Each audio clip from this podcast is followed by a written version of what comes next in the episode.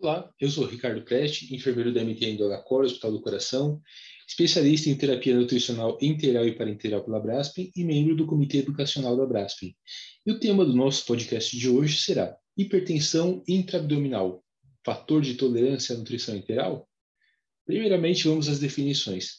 Pressão intraabdominal pode ser definida como a pressão uniforme e oculta no interior da cavidade abdominal, que é oriunda da interação entre a parede abdominal e as vísceras em seu interior, oscilando de acordo com a fase respiratória e a resistência da parede abdominal. A aferição da pia, como é chamada a pressão intraabdominal, não é uma prática nova. Em 1872, um médico chamado Schatz usou um tubo conectado a um manômetro para aferir a pia no interior do útero. Em 1873, um outro médico chamado Wendt utilizou a mesma técnica para aferir a pia através do reto. Já Odebrecht, em 1875, utilizou a bexiga.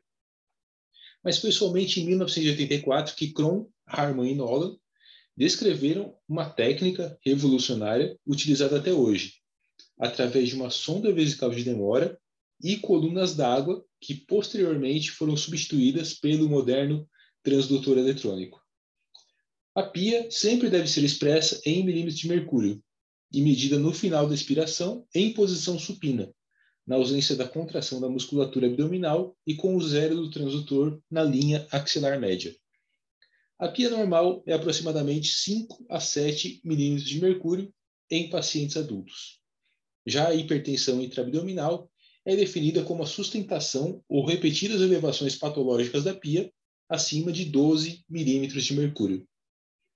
Existe uma classificação para hipertensão intraabdominal, sendo que o grau 1 vai de 12 a 15 milímetros de mercúrio, o grau 2, 16 a 20, grau 3, 21 a 25 e o grau 4 acima de 25 milímetros de mercúrio. É, a síndrome compartimental abdominal seria o pior cenário e é definida como a sustentação da pia acima de 20, associado a nova disfunção ou alguma falência orgânica. A síndrome compartimental abdominal primária é uma condição associada com a doença abdominal pélvica e que frequentemente requer uma intervenção cirúrgica. Existem algumas condições primárias que podem levar à síndrome compartimental. Por exemplo, transplante hepático, ruptura de aneurisma de aorta abdominal, sangramento pós-operatório, hemorragia retroperitoneal, entre outras. Já as causas secundárias são ascite, pancreatite, sepse, grandes queimados e obesidade mórbida, entre outras.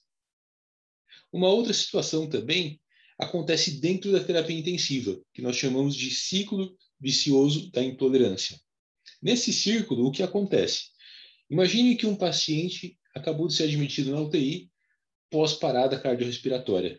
Esse paciente vai passar por um ciclo de ressuscitação, e nessa ressuscitação, o que acontece? Ele recebe uma grande carga de líquidos intravenosos, de soro. E esse soro, uma grande parte dele, ele não fica dentro do vaso, ele migra para o interstício.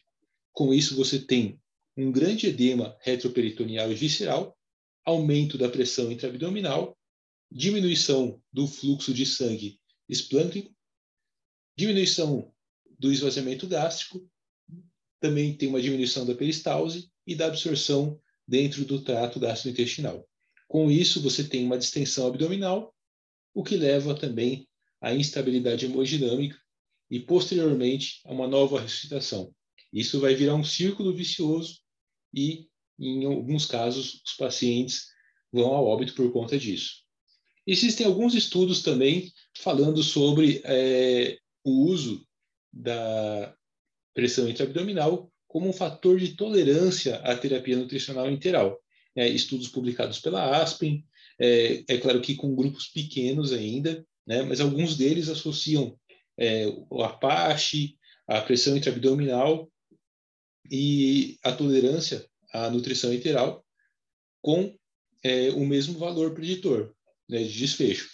Então, é, existem também alguns protocolos que incluem a PIA é, na hora que você vai administrar a dieta interal ou vai interrompê-la. Então, a PIA ela pode né, ser um marcador confiável para identificação da tolerância à nutrição enteral, porém o que nós observamos é que estudos maiores ainda são necessários para difundir essa prática e estruturar é, diretrizes é, reconhecidas internacionalmente.